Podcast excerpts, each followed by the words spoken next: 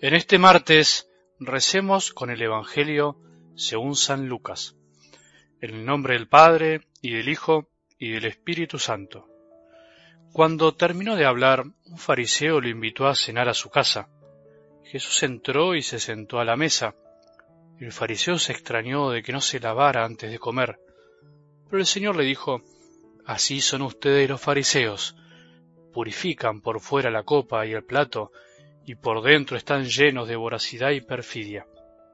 Insensatos, el que hizo lo de afuera, ¿no hizo también lo de adentro? Den más bien como limosna lo que tienen, y todo será puro. Palabra del Señor.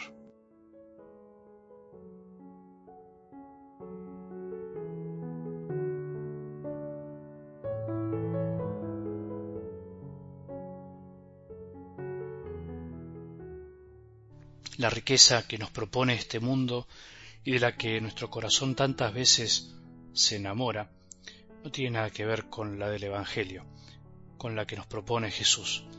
Contrasta tanto, es tan opuesta que nos obnubila y nos impide ver con claridad la propuesta del reino de los cielos. Por eso Jesús no tuvo pelos en la lengua para decir qué difícil será para los ricos entrar en el reino de Dios.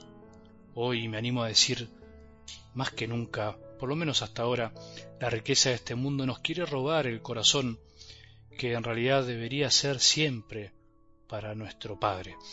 Todos, vos y yo, de la clase social que seamos, del país que seamos, vivamos donde vivamos, tengamos muchos o pocos ingresos, todos estamos inmersos en un mundo globalizado y en esta cultura consumista que nos aturde y que además, a propósito, y queriendo, nos ocupó la mayor parte del corazón llenándonos de tristezas, porque le fue quitando el lugar de privilegio a un Jesús pobre y humilde de corazón, mientras nosotros llenos de ingenuidad decimos que todo progreso es bueno en sí mismo. No siempre es así. Por eso ese hombre que se encontró con Jesús, el del Evangelio del domingo, ¿te acordás? Se fue triste porque no quiso darle lugar a Jesús en el corazón, no fue capaz de darle algo a los más necesitados por amor a Jesús. Sus bienes pudieron más. Seguiremos toda esta semana desgranando el maravilloso Evangelio del domingo, aunque a veces nos duela un poquito. El gran pecado para la palabra de Dios, la gran debilidad de nuestro corazón, de nuestra vida, es el orgullo, la soberbia, es dejarnos vencer por estas inclinaciones. Que Jesús nos cuide entonces de no caer en esta gran debilidad para que no nos domine, como dice el Salmo, siempre estará presente, porque somos débiles, pero lo que tenemos que evitar es que nos domine, que nos domine el corazón, que nos domine el pensamiento, que vayan ganando terreno en nuestras vidas, porque la soberbia y el orgullo, recordemos, que nos lleva a la arrogancia, a jactarnos de cosas que no son, a querernos demasiado, y es verdad que tenemos que querernos, pero en su justa medida.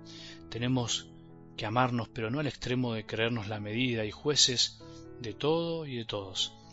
La soberbia es el afecto desordenado de la propia excelencia, es ese deseo que tenemos de sobresalir, para ser queridos, porque no nos queremos. Por un lado es bueno aspirar a ser buenos, mejores, superarnos, es bueno y necesario para crecer, esto no lo podemos negar, pero no es bueno cuando esto se desordena y genera en nuestro interior un modo de pensar y sentir que nos pone como centro de todo y terminamos mirando a los demás casi que de arriba para abajo. Y ayer decíamos que la soberbia y este orgullo puede llegar a tomar color incluso de despreciar a los demás con un deseo oculto y refinado de que se fijen en nosotros.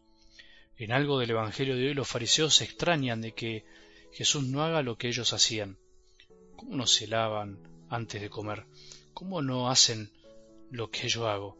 Estarían diciendo, ¿cómo no hacen lo que hay que hacer? nosotros también a veces decimos y hacemos lo mismo. ¿Cómo fulano no hizo tal cosa?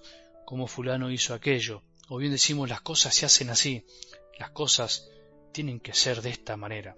Y así vamos caminando por la vida pretendiendo que todo sea a nuestro modo, pero en el fondo el objetivo más o menos consciente de nuestro ego exacerbado es sobresalir, es darnos más importancia a nosotros mismos, y a veces criticamos, incluso podemos llegar hasta inventar cosas de los demás o calumniarlos. Disminuimos los méritos y aciertos ajenos, a veces ventilamos defectos y desaciertos para que el otro disminuya, o a veces aumentamos lo que otros hicieron o dijeron. En realidad, como este fariseo, con comentarios, gestos o pensamientos, queremos dar a entender que somos más inteligentes que los otros. Nuestros comentarios o opiniones, nuestros chistes incluso son mejores que los demás. Queremos también mostrar que somos más virtuosos o más capacitados, que hacemos mejor las cosas que los otros.